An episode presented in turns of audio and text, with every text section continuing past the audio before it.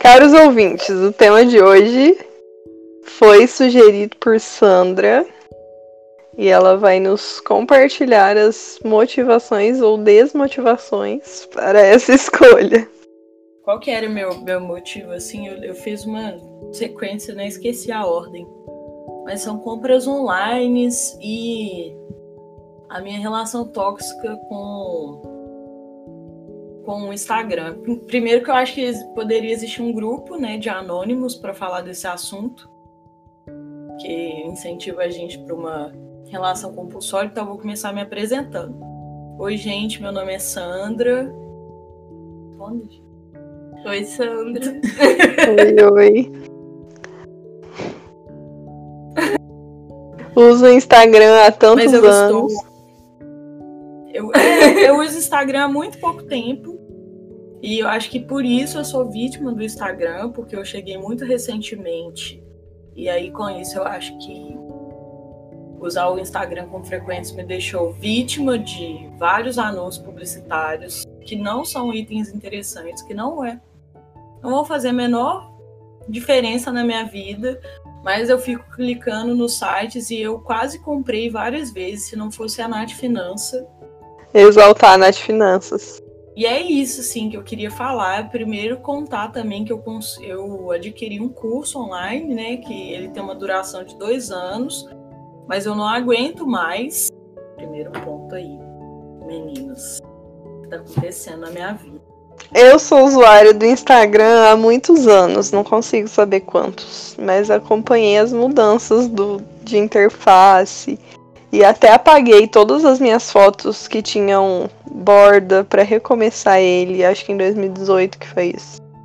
E eu usava desde antes, e aí quando eu percebi que borda deixava o feed ruim, do meu ponto de vista, eu apaguei. Então assim, eu sou vítima do Instagram há muito tempo.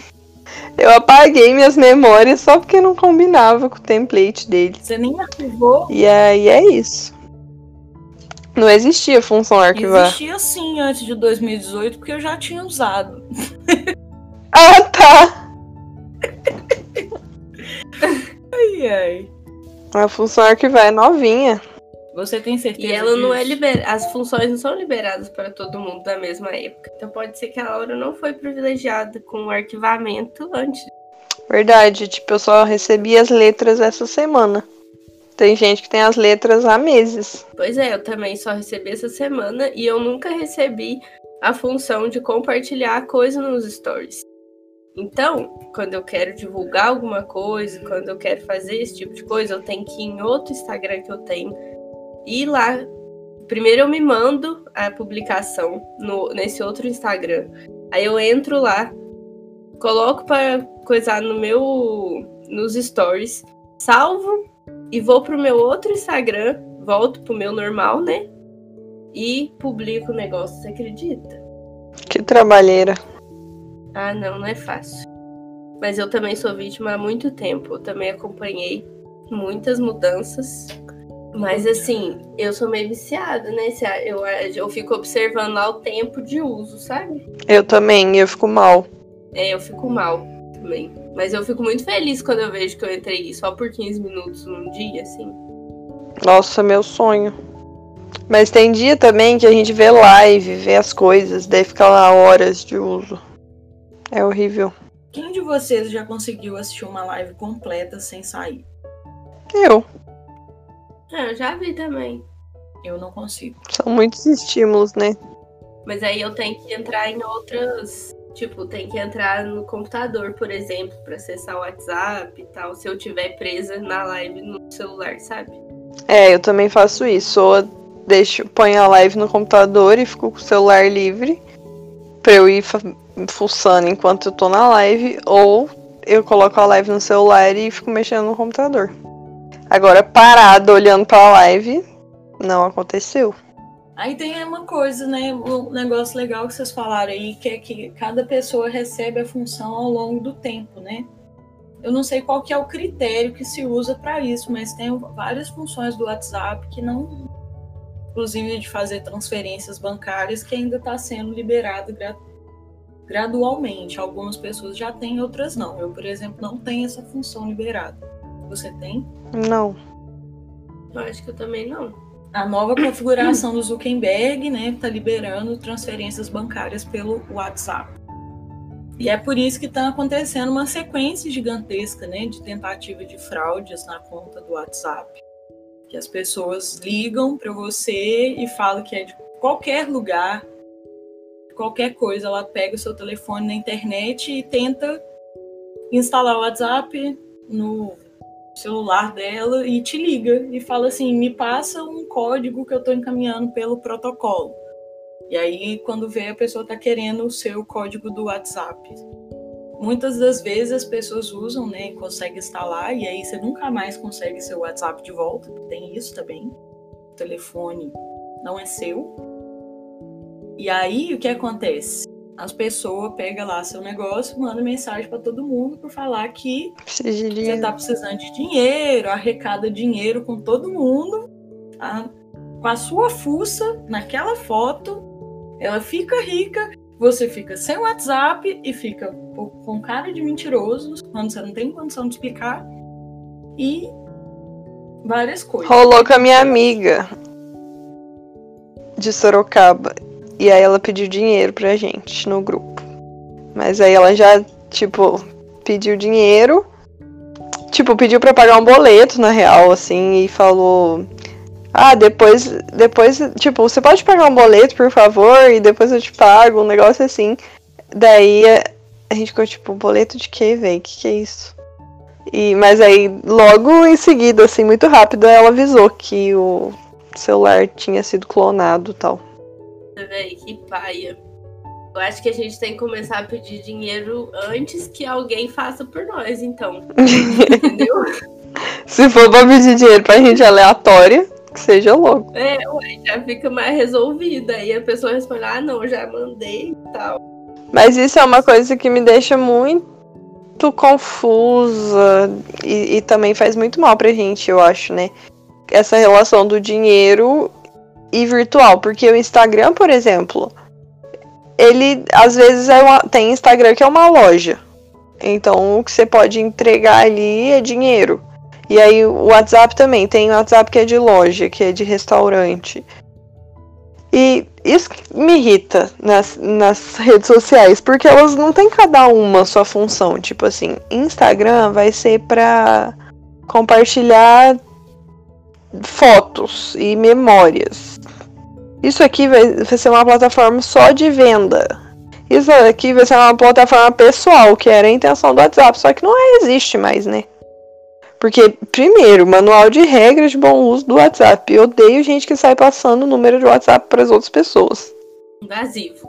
Invasivo. E enfiação de grupo. Não tem condição, porque, por exemplo, o meu WhatsApp, que era pra eu falar coisas essenciais, agora eu recebo, tipo assim, ao mesmo tempo que é bom, porque você vai criando várias redes, a minha memória do celular, que é, o celular era um negócio mais específico, diferente do computador. Agora eles já estão tendo quase a mesma função, tipo assim, eu recebo livros, PDFs, artigos.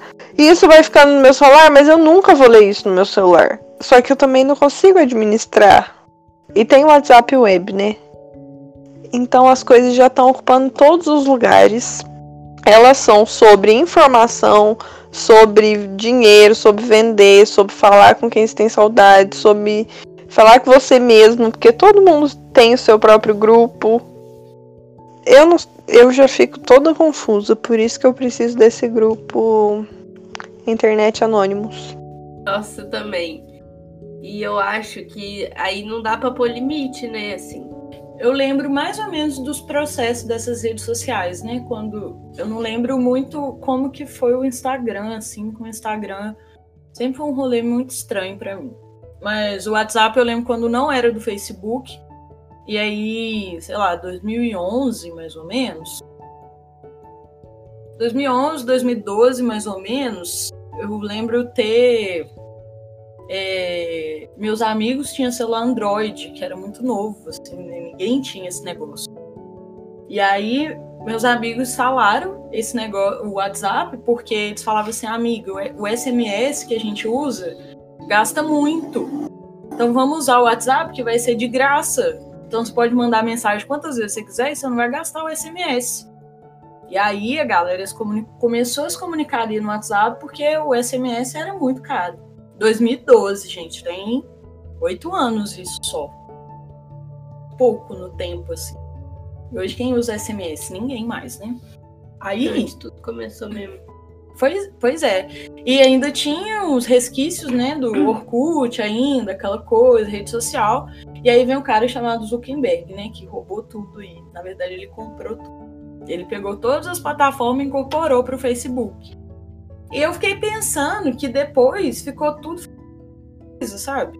Quanto mais tempo tá na mão do Facebook, tudo tá tendo mais a mesma função. Eu lembro que quando o Facebook foi incorporado, no primeiro momento, ele era meio que um LinkedIn. Era tipo você mostrar o seu currículo, você fazer é, um, um, um, grupo de amigos ali específico, você mostrar sua imagem profissional, nananã. E aí depois passou a ser um espaço de grandes debates políticos, porque a galera ainda estava lá no Orkut, oba-oba. Então no Facebook você podia escrever textão, que coisa que o scrap do Orkut não rolava. Aí os posts do Facebook você fazia tudo. Tanto é que quando eu entrei na faculdade em 2014, a gente usava o Facebook para escrever artigo na função notas. Vocês já usaram a função notas? Uhum. E aí a gente escrevia artigos ali, compartilhava entre os nossos grupos de amigos, era um troço assim. E depois, né, a gente vai falando, igual comunicando com as pessoas, elas vão vendo a funcionalidade daquilo, vão começando a utilizar, né, em massa. Aí começou esse rolê, porque eu lembro que o Facebook dizia que ele sempre seria gratuito, né? Não tinha aquela discussão. E aí começou a criar a liberdade de enfiar anúncio cara. E é o que todas essas redes sociais fazem. Daqui a pouco eu tô começando a receber anúncio no WhatsApp. Vamos ver se no, de repente vai subir uma janela assim, patrocinado, vai falar com a gente, sabe? De madrugada. Que é isso que o Instagram faz. Por isso que eu estou sem Instagram uma semana. Que eu já me vi entrando em vários sites de compras e assim, com coisa que não tem nada a ver para mim, eu tô lá super crendo que eu tô, ah, isso vai ser útil, não vai. Não vai ser, de fato. E eu nem sei que, por que, que eu cheguei aqui, né? Eu tava falando dessa apropriação, assim. E aí tudo vira vira publicidade, sabe? Tô, eu tô com uma cobrança do Facebook, inclusive, que ela tem quase três anos, porque eu não paguei a publicidade. Eu publiquei umas post há muitos anos atrás para ter likes. E aí eu não paguei, eu fico recebendo essa cobrança. Além de tudo, o Facebook fica me falando que eu sou devedora, sabe? Tô cansada. Cansado dessa vida. Pra mim não tá dando certo. Nossa, véi, eu fico pensando muito assim. É, nesse rolê aí da, que a Laura também tava falando, você tá falando da, tipo assim, das funções e tal, é, tipo assim, essa galera ocidental, zona, tipo, eurocentrismo é tudo e tal, eles sempre usam o discurso de que a, a sociedade é evoluída porque ela é. Ah, esqueci complexa. a palavra. É, porque ela é complexa. E, tipo, ela, é, ela tem as diferenciações, assim, esse setor é para isso, isso é para aquilo, isso é para aquilo outro. Eu queria saber o que, que eles acham, queria muito saber o que eles acham. Porque, tipo assim, nada mais tá separado. E aí, o que, que sentido que faz essa evolução aí das coisas, tipo, tudo fragmentado, cada coisa tem sua categoria, sua especificidade, que, nossa senhora, que evolução a gente Tipo, o mundo privado, o mundo público, é, isso é política, isso é lazer, isso é isso, isso é aquilo. Esse pai é uma ilusão o tempo inteiro, assim, né? Porque nunca foi assim, na real. Uhum. Gente, eu fui invadida aqui por Oi. um minuto. Tava com saudade de vocês já. Oi. Eu não ando ouvindo elas. Tamo sumida. Tão sumida? Tamo. Vocês estão cabeluda, né? Coronavírus, né? Ninguém mais corta o cabelo. da cabeça, do sovaco, dá tudo. Ah, não quero nem saber do restante. Deixa a vida como está. Beijos.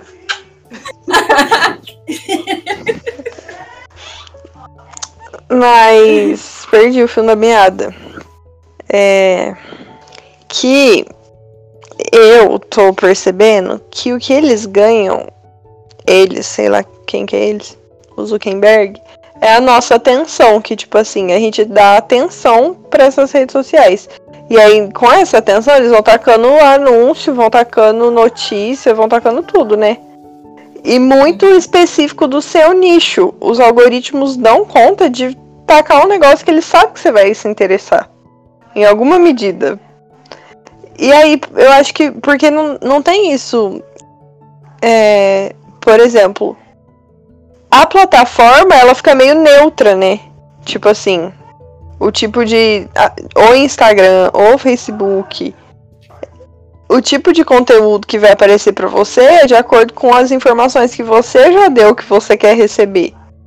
E aí ninguém fica falando, tipo assim, ah, é uma plataforma de esquerdista, por exemplo. Ela fala plataforma de não sei o quê. Porque, não, porque você só vê o, o que você quer ver mesmo.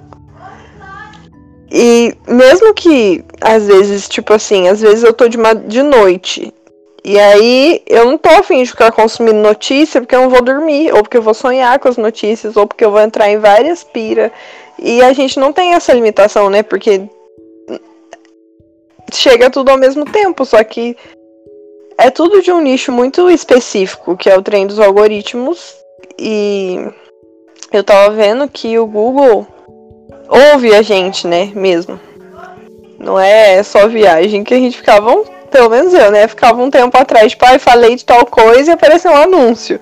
Achando muito bizarro. E aí agora já tem várias publicações falando que é isso mesmo, que eles escutam, inclusive grava, né? Tem como você ir desabilitar e tal, mas eles gravam tudo que você tá falando mesmo quando você não tá usando o celular. E aí isso vai criando um, um trem que é o, eu não sei até que ponto que a gente é livre. Porque você tá consumindo um negócio que é muito específico e parece que aquilo é tudo que existe, sabe? Sim. É um trem muito doido que eu ouvi no filme que a gente tava assistindo do Snowden, né? É, eu não sei se eu vou saber falar direito dele, que é um cara que trabalhou na CIA e aí coletou muitas informações e utilizou essas informações para expor assim o que estava rolando, né, de coleta de dados tipo sem autorização e tal, né? É, e aí falou no filme assim, um cara lá falou que as pessoas não querem liberdade, que elas querem segurança. E aí eu fiquei fritando nessa aí, né? Porque bem isso. Mas o que, que é segurança? Exatamente que, que é segurança? Por que, que as pessoas elegem o Bolsonaro falando que ele vai trazer segurança, sabe? Exato. Será que é uma segurança na ilusão? Ah, eu não acho uma segurança na ilusão, gente. Assim, tem uma fritação maior. Eu acho de fato que as pessoas querem segurança, eu acho de fato que as pessoas querem ser controladas, né? Vamos pensar aí se quem a gente conhece que não tem Facebook, que não usa nenhuma rede social, que é meio contra esse rolê, ficar se expondo na internet, são as pessoas com umas ideias mais livre possível, assim, né? E a galera que gosta de segurança é a galera que compra câmera para sua casa, é a galera que gosta de monitorar as coisas, é a galera que stalkeia alguém para investigar um namorado, sabe? É tipo assim, eu acho que uma coisa que a Laurinha falou logo no início, que é a questão do público do privado, né? E a ciência brasileira, a ciência social, as ciências humanas brasileira, ela tem uma necessidade muito grande de falar que nós, no Brasil, não, não sabemos, como se a gente fosse inferior, é bem pejorativo a forma que é dita, que nós não sabemos né, lidar com a questão do patrimonialismo, que nós não sabemos lidar com o público e com o privado. E, tipo assim, eu boto muita fé que não é uma questão nossa, sabe? Que é um padrão de vida que a gente adotou mesmo. Né? À medida que as pessoas pre é, precisam ver um carro de polícia na praça para se sentir segura, sabe? Tem alguma coisa errada. Né? Porque passou por outros viés, assim. Quer dizer que as pessoas estão se contentando com o caos mesmo E elas vão recorrer a uma força que não vai partir delas para lidar com a violência, para lidar com uma instabilidade social, né, para lidar com ataques, por exemplo. Esse filme do, do Snooder vai falar, né, muito da questão do terrorismo, assim. O terrorismo na real, ele é só uma desculpa, que é inclusive que o Snowden fala, né? O, o terrorismo não é um problema de fato, mas é uma é uma coisa assim que as pessoas ficam ali o tempo inteiro, elas ovacionam, né? Vamos falar do governo brasileiro, que é que eu tenho conhecimento maior.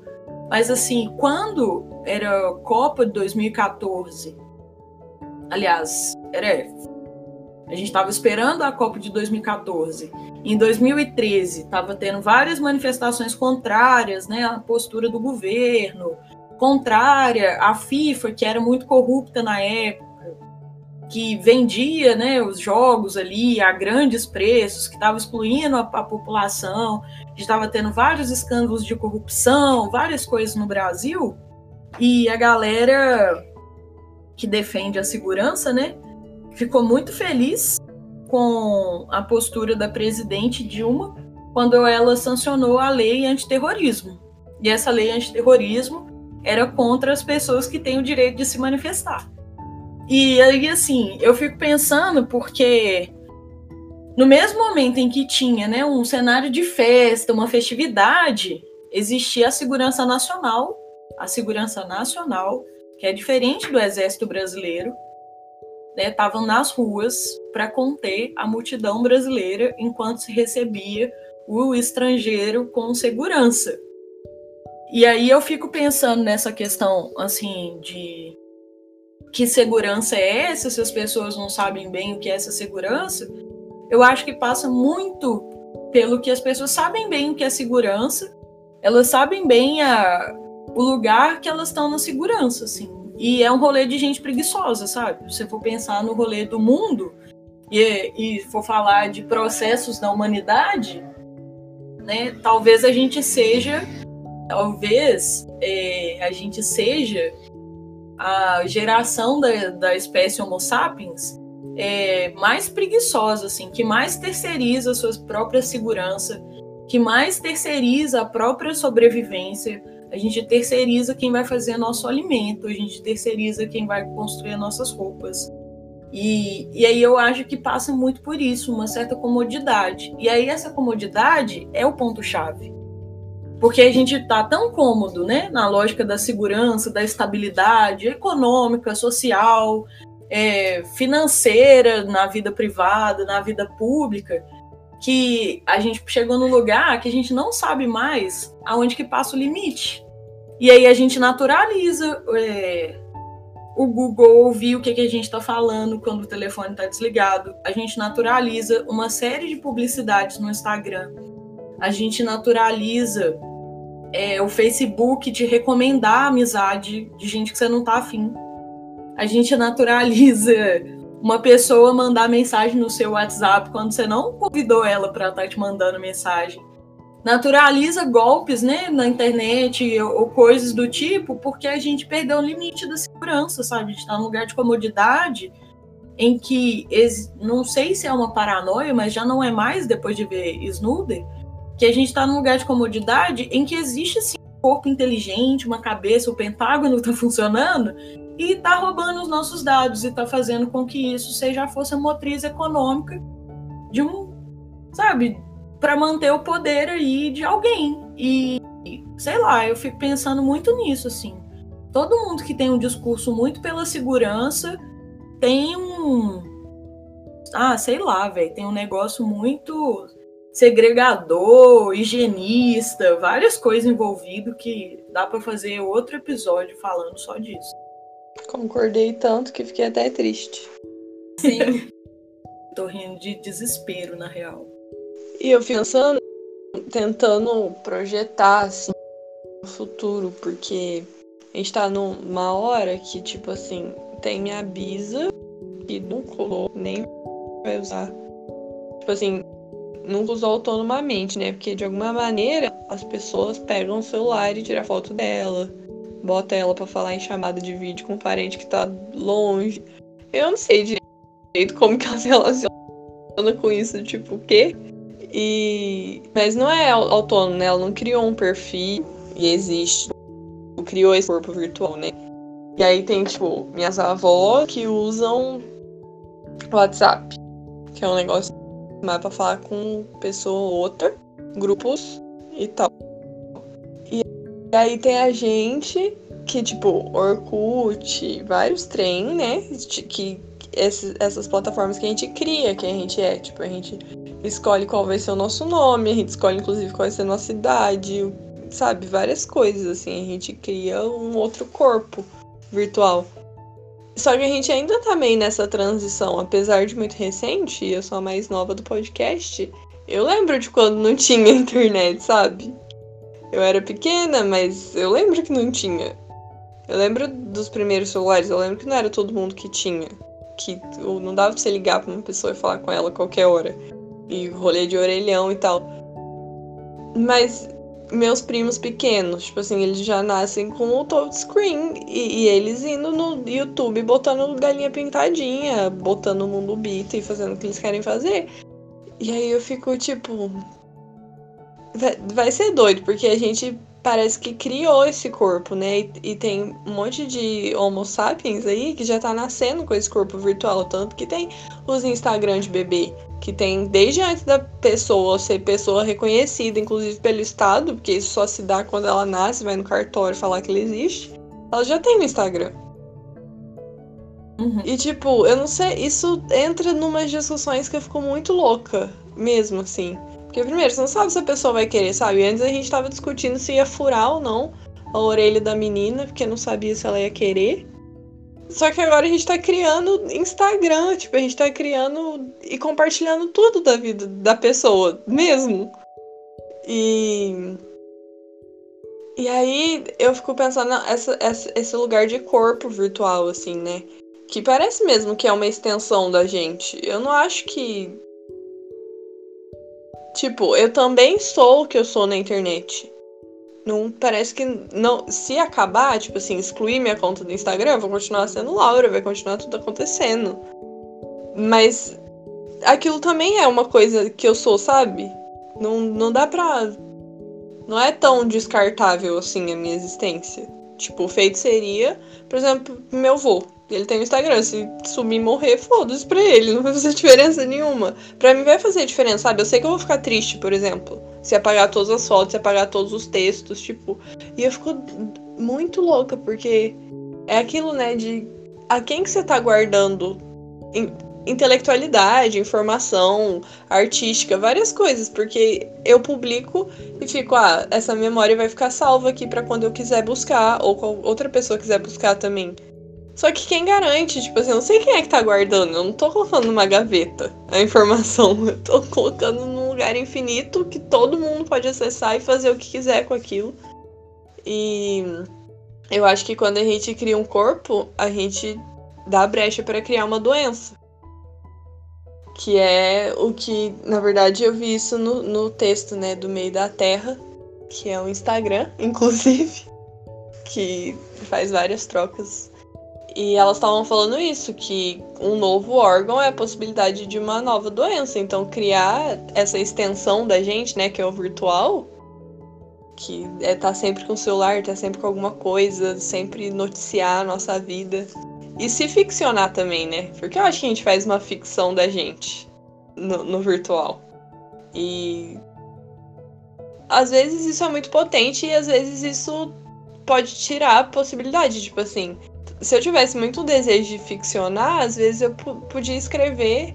Não tô colo colocando em mérito hierárquico, mas mostrando que se eu tivesse muito esse desejo de ficcionar coisas, eu poderia, por exemplo, escrever, sabe? Ser uma autora antigamente. Mas hoje você pode só ficcionar a sua própria vida nos stories e, e pronto. Você já tá elaborando uma ficção.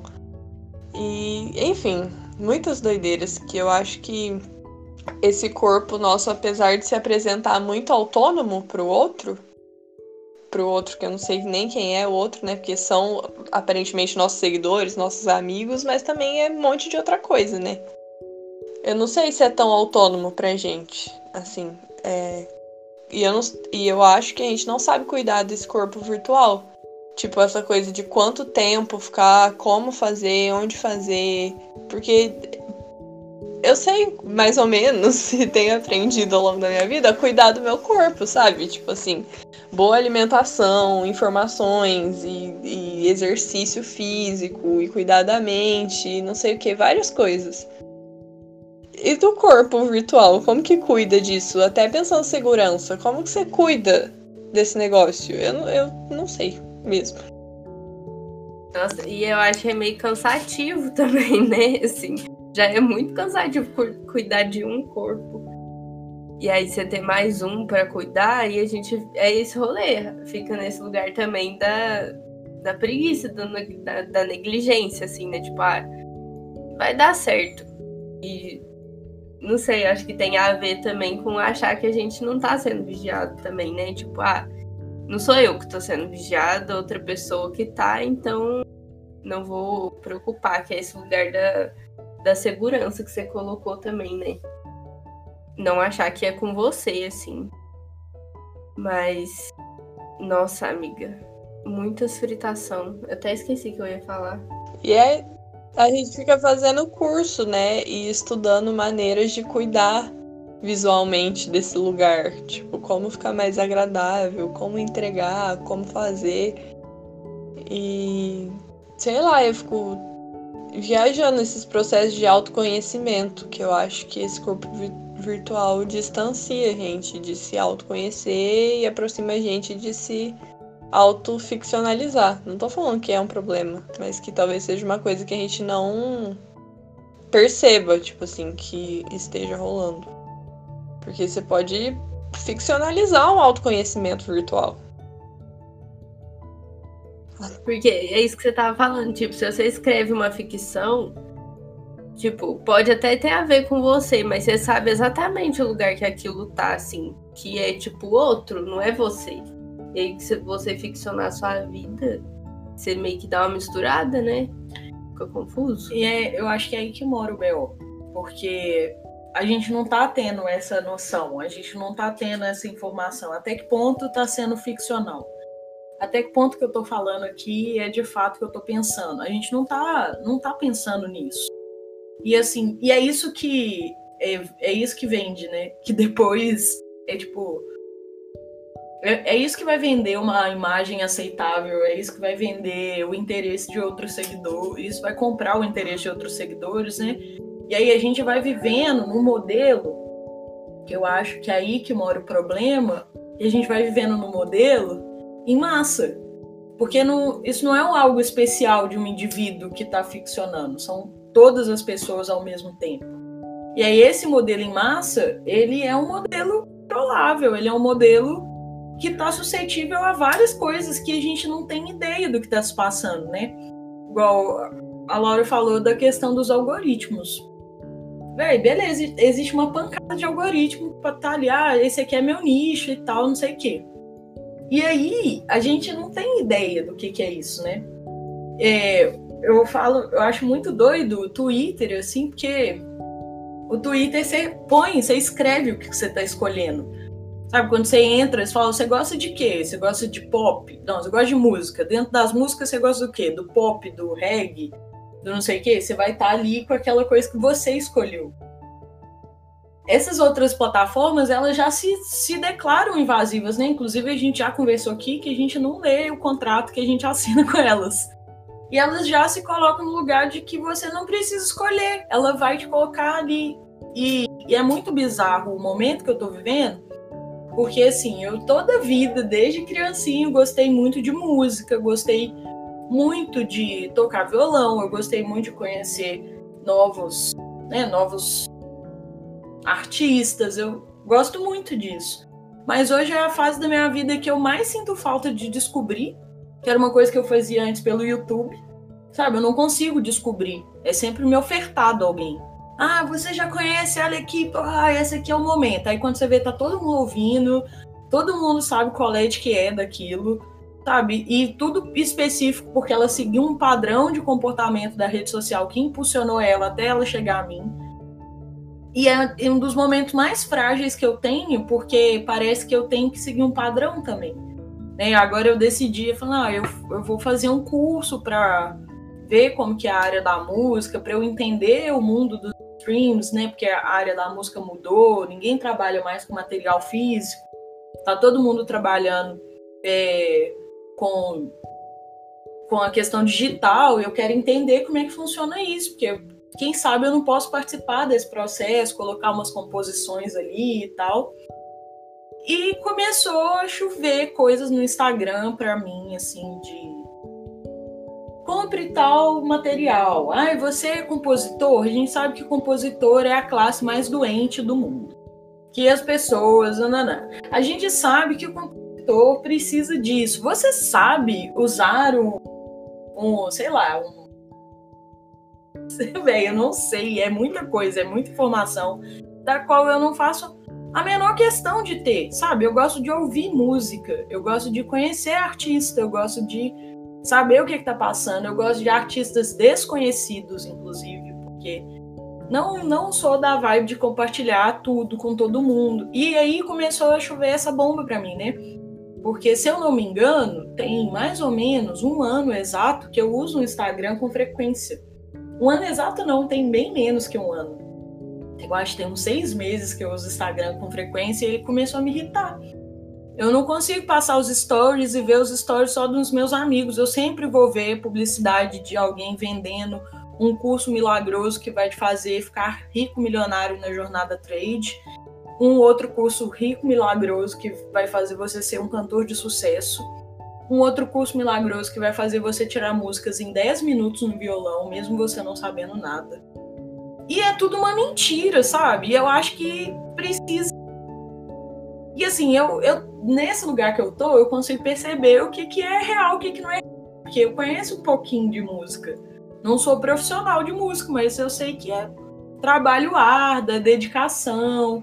Não é para ser famoso que você vai para a área da arte não é para ser famoso que, sabe, que você dá aula como professora. Não é para ser um, um, professor youtuber famoso que ganha muito dinheiro que a gente escolhe para faculdade de história.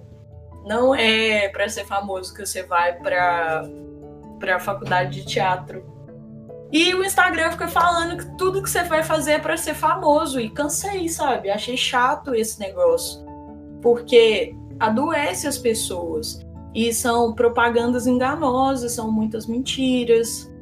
É, tem esse curso que eu estou fazendo, por exemplo, eu contratei um curso de dois anos, mas para fazer no tempo que eu achar necessário. Eu escuto o cara que vende falar que as pessoas são babacas porque não participam. Sabe, a gente está numa porra de uma pandemia que as pessoas podem morrer a qualquer momento. Você está longe da sua família, você tem saudade, você sente dor, você sente tristeza profunda e tá todo mundo querendo continuar feliz falando que se você nesse momento de tragédia, se você não abraçar a primeira chance, você vai ser um fracassado. E se eu for, e se eu escolher ser fracassada, sabe? Qual que é a sua concepção de fracasso?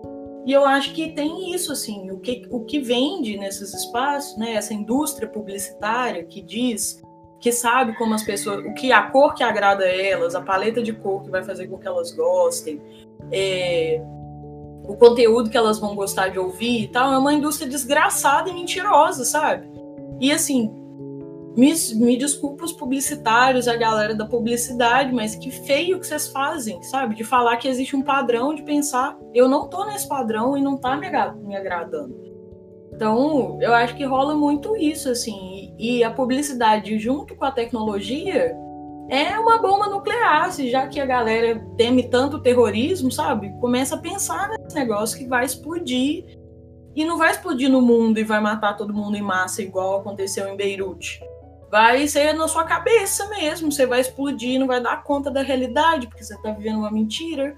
E a realidade não é fácil, e a realidade é desigual, e a realidade não é fazer um vídeo no Instagram e ficar famoso. A realidade não é fazer um curso de história para ser um youtuber Sabe? É, eu acho que eu penso muito disso, assim, no, de pensar no concreto. Eu hoje eu fiquei pensando nos meus amigos que não têm rede social.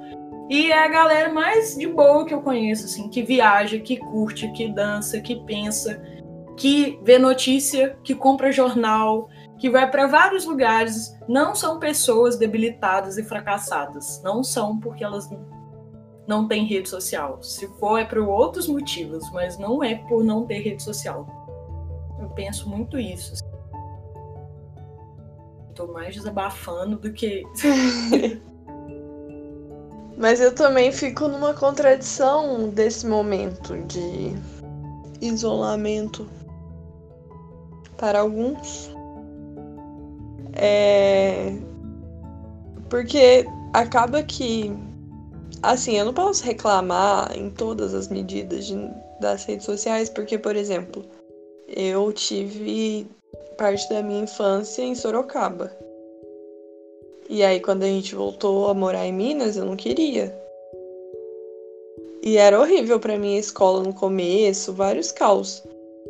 E eu, só, e eu sou ainda muito amiga das minhas amigas de infância, tipo assim, muito amiga mesmo, de que antes, quando a gente podia viajar e tal, todo ano eu ia para lá e a gente se encontrava. Só que passaram-se muitos anos, assim mesmo, uns oito anos, que a gente só se comunicava virtualmente. E, tipo, eu voltei pra cá, eu tinha 11, 12 anos.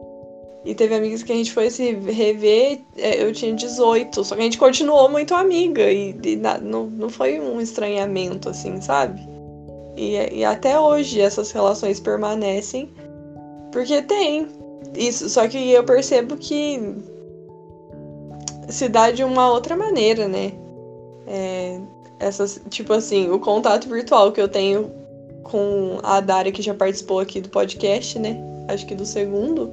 É desde, desde pequena, assim. Então tem umas cobranças que rola de tipo, ah, me responde tal hora, não sei o quê. Porque já faz muito tempo que isso funciona de algum jeito. Então as coisas vão funcionando, assim. Até com vocês que estão em São João e eu tô aqui. É um negócio que a gente sabe que funciona. Não, não tem muitas regras. Só que eu acho que o foda é que vem algumas cobranças da realidade pro virtual, só que, que não se aplicam. Tipo assim, quando você tá olhando pra minha cara e falando comigo, eu preciso te responder, porque eu tô nessa relação. Mas quando eu tô online e você tá falando comigo, eu não tô nessa relação necessariamente, sabe? E aí é muito doido, porque também você não vai ficar explicando isso pra pessoa, porque, né? É meio chato. E aí eu fico nessa doideira, que ao mesmo tempo que várias merda e um caos. É, para pessoas que têm relações distantes, assim, de território, é muito importante. É, para pessoas, não sei, né? Mas para mim é. E agora que a gente tá em isolamento, assim, sabe? Eu acho que. Do mesmo tanto que eu tô ficando pirada, com tanto de curso, live, não sei o que, jogado na minha cara, como se houvesse mais tempo para fazer porque tá em casa, eu também ficaria pirada. Não, acho que eu não ficaria pirada agora que eu falei em voz alta. Eu acho que eu ficaria só melancólica mesmo, né? E triste de estar longe da, das amigas e das coisas. Mas talvez a gente também fosse mais criativo para demonstrar esse afeto, né? De longe, assim. Tipo, como que eu vou fazer para avisar essa pessoa que tá longe que. Enfim, né? Nossa, agora já era, eu que lute aqui. Nossa, mas eu acho que tem uma outra fritação também, que eu acho que algumas relações elas se transformam também pro, pro virtual, assim, né? E que, tipo, elas só existem porque elas estão no virtual. Isso é muito doido. Porque, tipo, ao mesmo tempo que tem algumas relações que você encontra e é a mesma coisa e tal, algumas outras parece que só funcionam virtualmente, assim.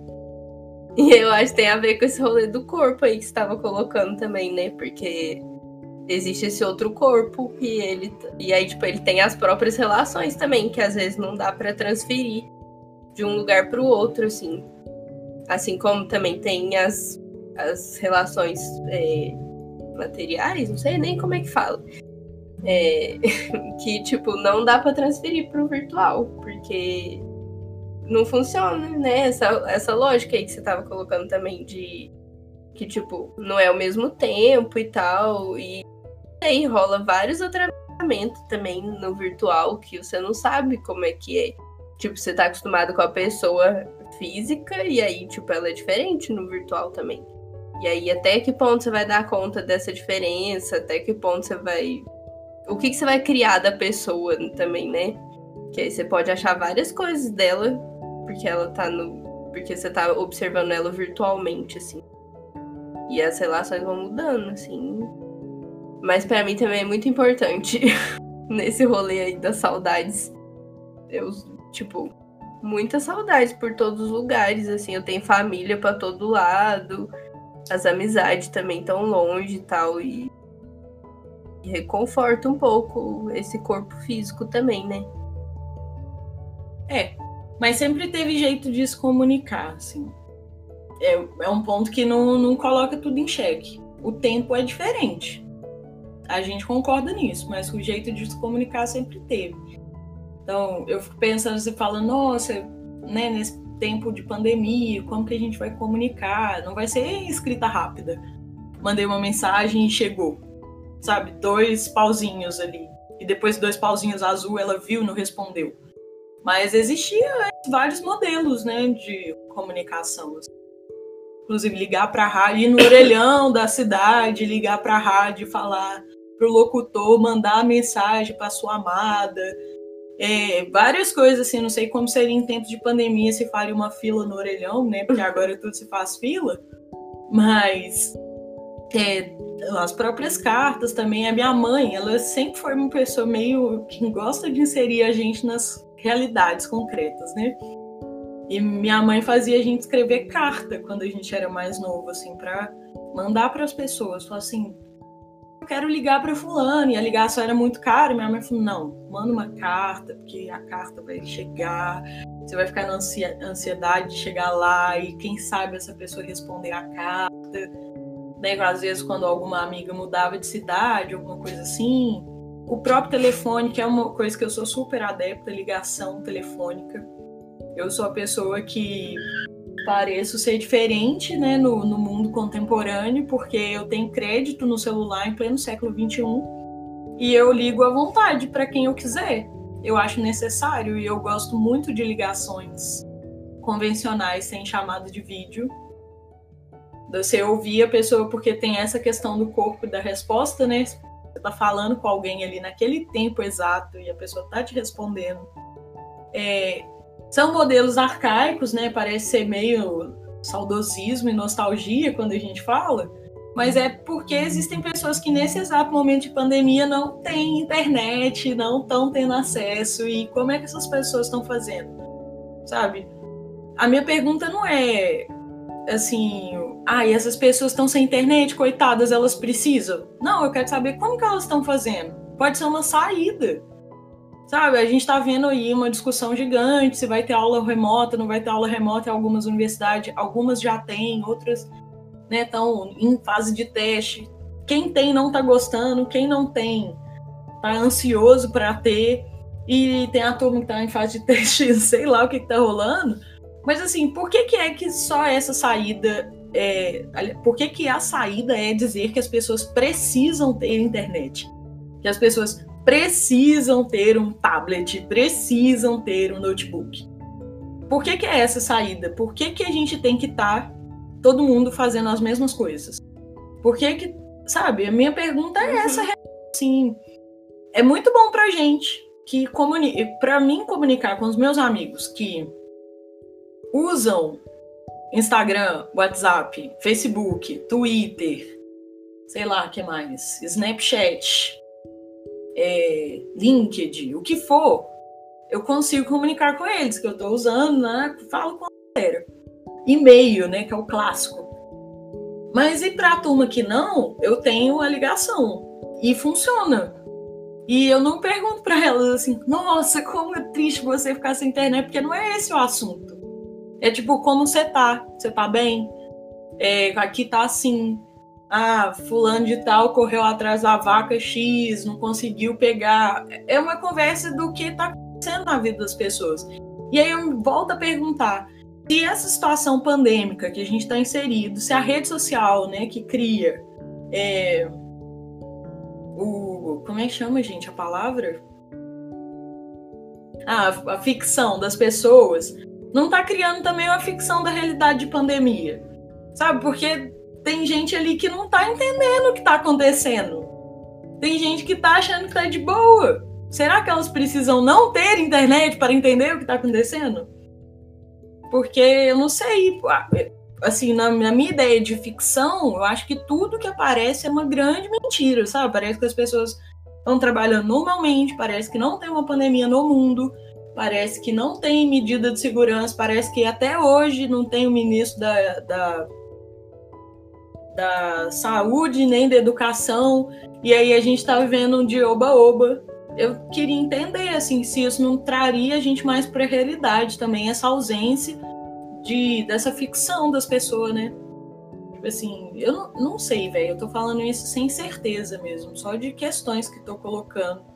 Porque dos dias que eu, eu saí no Instagram, eu acho que eu progredi em questões de pensar, produzir. Eu acho que eu produzo muito mais, assim, no que eu me comprometi a produzir. Eu acho que eu me preocupo muito mais com os meus familiares por ter saído no Instagram. Eu acho que eu ligo mais para as pessoas. Eu não sei dizer. Tô com muitas dúvidas. Eu não sei, eu fiquei pensando assim, esse rolê que você tava falando sobre carta e telefone e tal. Eu acho que, tipo, a diferença dessa outra comunicação, porque a gente. Tipo assim, não é a mesma coisa, né? Uhum. Tipo, ah, as pessoas se comunicam ou se comunicavam assim, então, tipo, isso não traz essa diferença. Eu acho que tem a ver com, isso, com essa coisa do corpo que a gente tá falando, assim, né? Tipo, essas outras comunicações talvez não criavam esse outro corpo né? Tipo, era só você ali e pronto mesmo. Mas eu tô em dúvida desse rolê, assim, da, tipo, da ficção e do corpo, desse corpo digital, sabe? Será que é a mesma coisa? Tipo, criar a ficção da gente e criar um corpo digital. É tudo a mesma coisa? Precisa ser uma ficção, esse corpo digital? Às porque vezes precisa, porque muitas vezes é uma comunicação assistida. É, eu boto fé que às vezes precisa, mas eu acho que às vezes também não precisa. Porque ele também é parte da gente, não vai ter como. Então, eu acho que já existe ficcionado. E aí vai depender do leitor. Tipo assim, lá é. no Lendo meu Instagram, não é a mesma coisa que uma pessoa que me conheceu no Instagram. Eu tenho certeza absoluta Tipo assim, que a minha ficção de mim ali chega para umas pessoas de um jeito e para as pessoas que já me conhecem, já me conhecem, né? Que me conhecem nesse corpo antes de ocupar o virtual, recebem a ficção que eu escrevo ali de outra forma. E eu tô falando de, tipo. Não, não só do que a gente escreve, né, nas redes sociais, mas das fotos que a gente tira, de como a gente fala de como a gente mostra os afetos e tal. Tipo, eu, por exemplo, minha mãe vendo minha rede social, ela sabe que eu sou aquilo tudo. Ou que eu não sou só aquilo, sabe? E às vezes eu acho que pessoas que. Outras pessoas podem ler aquilo de outras formas. Não só acho como leem. Como a gente recebe comentários. parou, amiga. A gente parou de te ouvir. Voltou aqui. É. O que eu tava falando mesmo? Ah, tipo assim, tem pessoas que chegam com verdades prontas eu fico muito em choque. Tipo assim, comigo acontece do tipo, eu sei que você sabe muito sobre esse assunto, então me recomenda tal coisa, ou eu sei que não sei o que. E aí eu fico de cara assim, tipo, como que essa pessoa sabe? Tipo, eu performei no ponto dela saber que eu sei? Porque, sabe, eu, assim, e que, e que quem convive comigo não ia dizer isso, porque, né? E, e aí também tem essa coisa da gente. Tem até um movimento, né? Porque as coisas vão sendo apropriadas. De a gente postar a foto. Tipo, antes tinha muito uma coisa do Instagram ser mais performante, né? Tipo, maquiagem e look. E, tipo, sempre era um evento. E agora, de uns tempos pra cá, é mais cotidiano. Tipo assim, você posta as coisas cotidiano. Mas eu acho que ainda assim a gente precisa isso. Eu não tô dizendo que é uma mentira, mas mas que é diferente do, do real. E. Ah, eu, eu não sei se tem escapatória, por mais que exista esse movimento, vou falar, vou mostrar minha vida do jeito que é. Sabe? Tem várias blogueiras e pessoas que se propõem a isso. Mas eu não consigo acreditar. Porque a vida do jeito que é, ela não é virtual. É o que a Sandra falou, tipo assim. A vida do jeito que é, ela não existe nesse lugar. De fora daqui, né? Uhum. e eu fico pirada, porque tem. A gente fica recebendo informação de que o futuro é isso, né? Trabalhar virtualmente, vai ser tudo virtual. Independente da sua profissão, independente de tudo. E aí eu fico, mano, será mesmo que estão falando sério? Porque. Essa pira. E fora, tipo, muito isso é, que a Sandra colocou mesmo, assim, né? Por que, que tem que ser essa saída? Se a gente tá vendo que o ensino remoto tá tendo várias perdas, assim. É a mesma coisa que a gente tava falando de live, assim. Você consegue ficar prestando atenção numa live sem mexer em outra coisa, tipo, sem sair o tempo, tipo, em algum momento, assim. E quando a gente tá num espaço, tipo, ouvindo alguém falando, né, sei lá, é muito mais fácil de você estar tá naquele lugar de fato, assim, e não pegar um celular e começar a mexer e tal. Isso acontece com muito mais facilidade, né? Você esquece do celular e tal, você fica ali e isso não é. Eu acho que aí tem a ver com o corpo. Porque, tipo, quando você vai até um lugar para ouvir alguém, você prepara o seu corpo, você faz uma trajetória, você, sabe, prepara tudo que torna. Sabe, você vai se organizando para isso. E tanto estruturalmente, assim, você precisa de grana, você precisa levar água, você precisa levar comida, você precisa levar, sabe? que quanto tempo você tem que sair antes, tudo isso vai se organizando e também você vai criando espaço dentro de você para ficar ali quieto, ouvindo uma pessoa, porque você tá fazendo fazer isso. E tudo isso passa o corpo, né? E, e aí quando você tá numa live, não, seu corpo não tá ali, a pessoa não tá olhando pra sua cara. Você não tá se relacionando com as pessoas que estão sentadas na mesma fileira que você, sabe? Que vão ter as mesmas reações. E eu acho que. Eu fico triste, assim, porque eu acho que tira muita potência. É, por exemplo, quando você vai até um lugar, você conhece várias pessoas também, né? É diferente. Acho que quando. No Instagram, eu não fico indo no perfil das pessoas, conhecer elas, porque elas estavam na mesma live que eu. Mas quando você tá, tipo, num congresso, você vai trocar ideia com as pessoas. E essas coisas vão acontecendo naturalmente, assim. E isso evidencia para mim é, como que a gente se distancia da nossa presença, né? Tipo assim, a nossa própria presença. Porque você ficar em silêncio, ouvindo alguém mesmo interessado, a ponto de esquecer do celular, tipo, deixar o celular na bolsa tal. Que era assim que eu funcionava, pelo menos. É porque você tá presente naquele momento. Tipo, o agora tá funcionando. O aqui e o agora tá em êxito. E eu tô, tenho achado muito difícil estar presente no aqui e no agora. Porque tem muitas coisas o tempo todo, né? E ao mesmo tempo o seu corpo tá alheio dessas todas as coisas. Porque dentro da sala de aula, eu sei que tem 50 colegas que estão de alguma forma vendo meu corpo ali dentro. Tem uma pessoa que tá na frente que também tá vendo meu corpo, tá vendo como eu me mexo, tá vendo o que, que eu pego para ler, tá vendo, sabe? Não que as pessoas estejam vigiando, mas em alguma medida sim também. E o jeito que eu existo é diferente de eu posso ficar vendo, assistindo aula deitada, sabe? Eu posso deixar o professor falando, fazendo outra coisa. Não existe mais o aqui agora que sei lá, pode existir, mas eu acho mais difícil de alcançar. É, não só pensando palestras e aulas, assim. É, mas estar presente nos eventos virtuais é muito mais difícil do que estar presente nos eventos físicos, assim.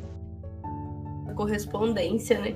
Tá ficando meio triste, né, gente? Eu tô ficando meio triste. É. Esse papo, porque dá saudade, né? Mais uma saudade. Na verdade, eu fico feliz porque eu acho que é bom botar essas coisas para fora, sabe? Não, eu, tá, eu tô ficando muito feliz mesmo de tá percebendo que tem mais pessoas que não tá naturalizando esse negócio. Uhum. Tá sendo estranho para mim. Agora eu tô triste, introspectiva na minha. Também, fiquei. Então tá, então quando vocês estão introspectivos, eu vou fazer a finalização aqui. Eu penso assim, ó. Tô estudando. É... Tô estudando história, né, pra dar aula para os meninos, porque sou uma graduanda, não sou uma professora formada e também não sou dona do saber. E aí eu estou estudando numa apostila que foi disponibilizada na quarentena gratuitamente, que chama é um cursinho que chama Me Salva. E aí a galera lá tava falando sobre é, pré-história e evolução humana, né? Evolução eles colocam muitas ressalvas assim. Que evolução? A gente está falando de uma linhagem que a gente tem um DNA de origem e chegamos até aqui. E aí tem vários pontos assim, em cada, cada espécie humana que apareceu, né? Tipo, ah, o Neandertal, o hominídeo, nananã, aquela coisa toda. E aí tava falando de como que a gente chegou, né, a, na questão da alimentação. Tipo assim, como a gente só começou a deixar a nossa alimentação complexa depois que a gente teve o domínio do fogo, porque daí a gente pôde começar a comer carne, que o nosso intestino não é tão grande, e aí, para processar a carne e tal, a gente poderia começar a comer carne e também pode começar a comer raízes, que é uma parada né, que necessita de um certo cozimento. Então, isso foi muito importante para desenvolver a nossa leque de alimentação e que a gente pudesse conseguir consumir todas as coisas. Inclusive, manter um tempo de vida para é, um tempo de vida maior, né, sem se infectar com tantas bactérias. Aonde é que chegar nisso assim? Por que essa brava agora? Onde que eu quero chegar nisso? É, todas, todas as espécies que, se que vieram ali, né, dos hominídeos e tal, e que chegou na nossa, que é o Homo sapiens sapiens, passaram por vários processos e adaptações em momentos difíceis. É, em, vários, em vários cantos do mundo, né? Na Ásia sofreram algumas questões climáticas, na Europa também. Na África foi o berço de tudo que a galera sabia para onde ir mais ou menos, cada um foi para um canto. Para chegar na América foi um processo de passar por muito frio, muita dificuldade. Tem todas essas questões do tempo assim, a forma da galera se comunicar, né? Só que aí, essa espécie, todas elas cometeram graves erros e os graves erros cometidos eram pelo exagero Todos os graves erros que ocasionou problemas foram pelo exagero. E aí eu não vou entrar profundamente nisso aqui, porque senão a galera das ciências naturais vai bater na gente, né? E a da galera das ciências sociais e das ciências humanas também vão bater na gente. Mas o que, que eu quero dizer no final disso tudo aqui para concluir o nosso podcast? Vamos refletir sobre os nossos exageros. Isso finda as espécies isso finda a existência. A gente exagera na destruição das coisas.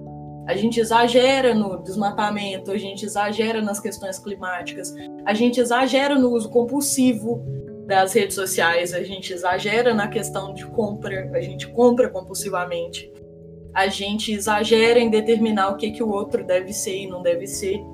E assim, essa complexidade toda é um exagero que a gente está cometendo. E aí eu não estou me tirando disso, estou falando enquanto ser humano que, né? Porque não somos todos iguais, a gente exagera quando a gente quer falar de igualdade, a gente exagera quando quer falar de liberdade e a gente exagera quando quer falar de segurança. Então, e quando quer comer carne. Principalmente quando quer comer carne, justificar os meios que come carne também. Acho que tem muitos exageros. E todos esses exageros surgem na nossa na nossa sociedade enquanto humanos, porque passou a existir um negócio chamado razão. E aí a gente exagera na tentativa de ter essa razão. Então eu acho que para finalizar esse podcast, a gente tem que pensar nesses pequenos exageros que a gente comete. Porque são eles que findam as coisas. São os exageros que levam ao fim. O mundo talvez não vá se findar porque ele mantém um equilíbrio. Mas a gente está exagerando nesse processo. Então, é, pensando nisso tudo, em rede social, consumo das coisas e o que, que é a forma que a gente está vivendo, né? em determinar o que, que o outro deve fazer ou não, e outras coisas mais, para a gente ter uma reflexão muito grande, assim, enquanto ser humano, que como que a gente está agindo nesse espaço, se a gente está exagerando em querer parecer com o outro também, né, nessa medida aí. E é isso, podcasters. Sou eu queimando. E eu acho que é bom, Ai, né, Jesus. isso, da gente abraçar o exagero e não achar que o exagero tá em outro lugar e com outras pessoas. Mas eu fiquei muito feliz com essa conversa também, de lembrar, sabe? É, de pontuar, assim, que isso tudo que a gente pontuou. E de lembrar desse, desse corpo, corpo físico também. Porque eu não sei, eu esqueço várias vezes. Eu fico, às vezes eu fico achando que tá bastando a existência, assim, sabe? E que talvez seja até um problema voltar as coisas. E aí, para mim, foi importante lembrar, sabe? É... Eu acho que nesses trem tudo. E pensando o que Sandra falou, pra gente pensar sobre é, esse exagero, eu queria propor que a gente. Eu queria propor que, beleza, a gente pensar o exagero, mas eu acho que só pensar o exagero vai levar a gente a ficar pensando como não exagerar e vai ficar uma pensação que vai adiantar de nada. Ou de, de loucura. Pensar, pensar exagerado. É, eu acho que talvez a gente vai ter que ser vulnerável ao exagero, assim, sabe? ser vulnerável ao ponto de sentir o exagero, de tipo essas experiências que, que vão ter que ser físicas mesmo, né? Que vai ter que ser além desse lugar racional que parece um pouco abstrato, que foi inventado. E sentir junto, tipo assim, apagar o aplicativo, que a Sandra falou, faz um na semana que eu tô sem. E tipo, eu, eu imagino que isso reverbere no corpo, porque quando eu fiz isso, reverberou, sabe? Na, na minha atenção, inclusive, para ler, na minha, sabe, ansiedade para consumir coisas. E eu acho que a gente só percebe o exagero quando a gente se propõe a ficar na falta. Na falta do exagero, né? Porque não é falta de um negócio. Mas, sabe?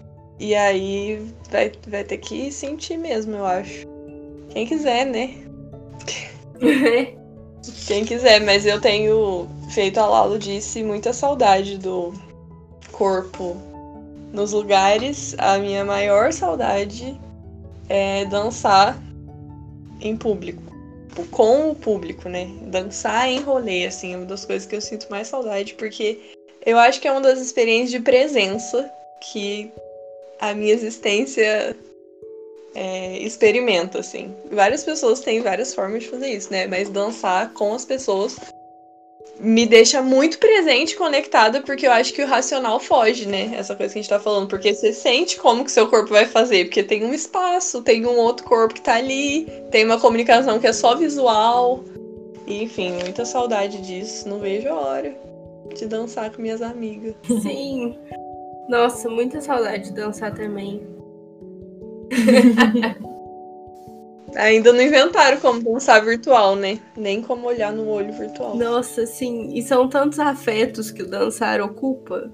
Pelo menos na, na minha existência, eu sei que é na sua. Dá pra fazer um podcast inteiro. É. que enfim, né, meninas? Mas assim, não tô, não tô baixo astral, tô. Igual eu falei, tô feliz que eu lembrei dessa saudade também. Porque lidar com a saudade, tipo, não adianta você esquecer a saudade, né? Também. Pra lidar com ela. É. Nós que sinta a saudade. É isso, né? Com exageros e com saudades. um beijo. Saudades exageradas. um beijo e um queijo. Beijos e queijos.